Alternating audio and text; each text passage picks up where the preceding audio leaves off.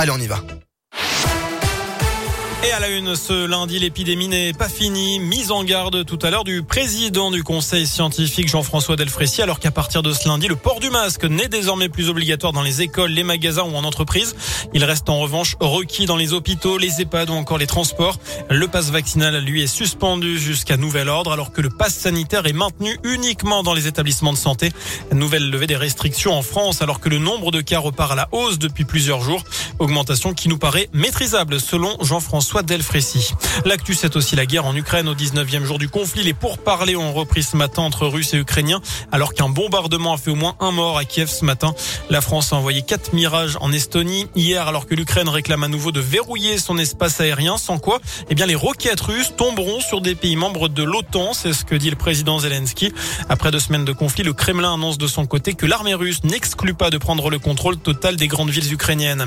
14 621 euros, c'est la somme récoltée hier à Clermont à l'occasion du concert pour la paix en Ukraine. 500 personnes se sont retrouvées à l'Opéra Théâtre pardon, pour assister à cet événement organisé par le Rotary Club et la ville. L'entrée était libre. Les dons seront directement utilisés dans des actions de soutien au peuple ukrainien. La guerre et ses conséquences en France, c'est le sujet d'une grande soirée politique sur TF1 avec 8 des 12 candidats à l'élection présidentielle, mais pas de débat.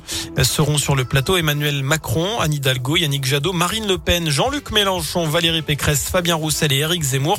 Émission en direct à partir de 20h20. Et puis notez que le gouvernement présentera son plan de résilience mercredi des aides aux entreprises et aux particuliers face à l'augmentation des prix des carburants, de l'énergie, mais aussi des produits alimentaires. Jean Castex avait déjà annoncé samedi une remise de 15 centimes par litre pour les carburants. Alors d'ailleurs, est-ce que c'est une bonne mesure? C'est la question du jour sur radioscoop.com. Vous avez jusqu'à 19h pour répondre sur notre site internet.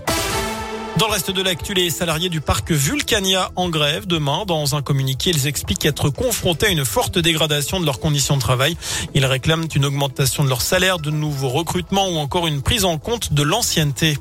Dans la région, un taureau en liberté en Haute-Loire. D'après le progrès, l'animal a été découvert ce week-end dans un lieu dit Saint-Jean. Il se serait échappé alors que son propriétaire le déchargeait. Il a alors chargé sans faire de blessé. Un vétérinaire est venu pour l'endormir. Sauf que la bête était trop grosse. Elle a donc dû être abattue par précaution alors qu'elle s'approchait d'un lotissement. En bref, ce drame dans le Pas-de-Calais, deux garçons de 5 et 7 ans ont été retrouvés morts dans une voiture en feu ce matin à Vaudricourt. Leur père est suspecté d'avoir incendié le véhicule. Il a été hospitalisé grièvement brûlé et il se trouve qu'il était aussi dans la voiture, mais il a réussi à s'en extraire. Enfin, on l'a appris euh, tout à l'heure, Manu Chao sera de passage le samedi 16 avril à Clermont. Il viendra à la coopérative de mai pour un concert acoustique. Les billets seront mis en vente à partir du 16 mars prochain. Voilà pour l'essentiel de l'actu. Passez une excellente fin de journée. Merci beaucoup.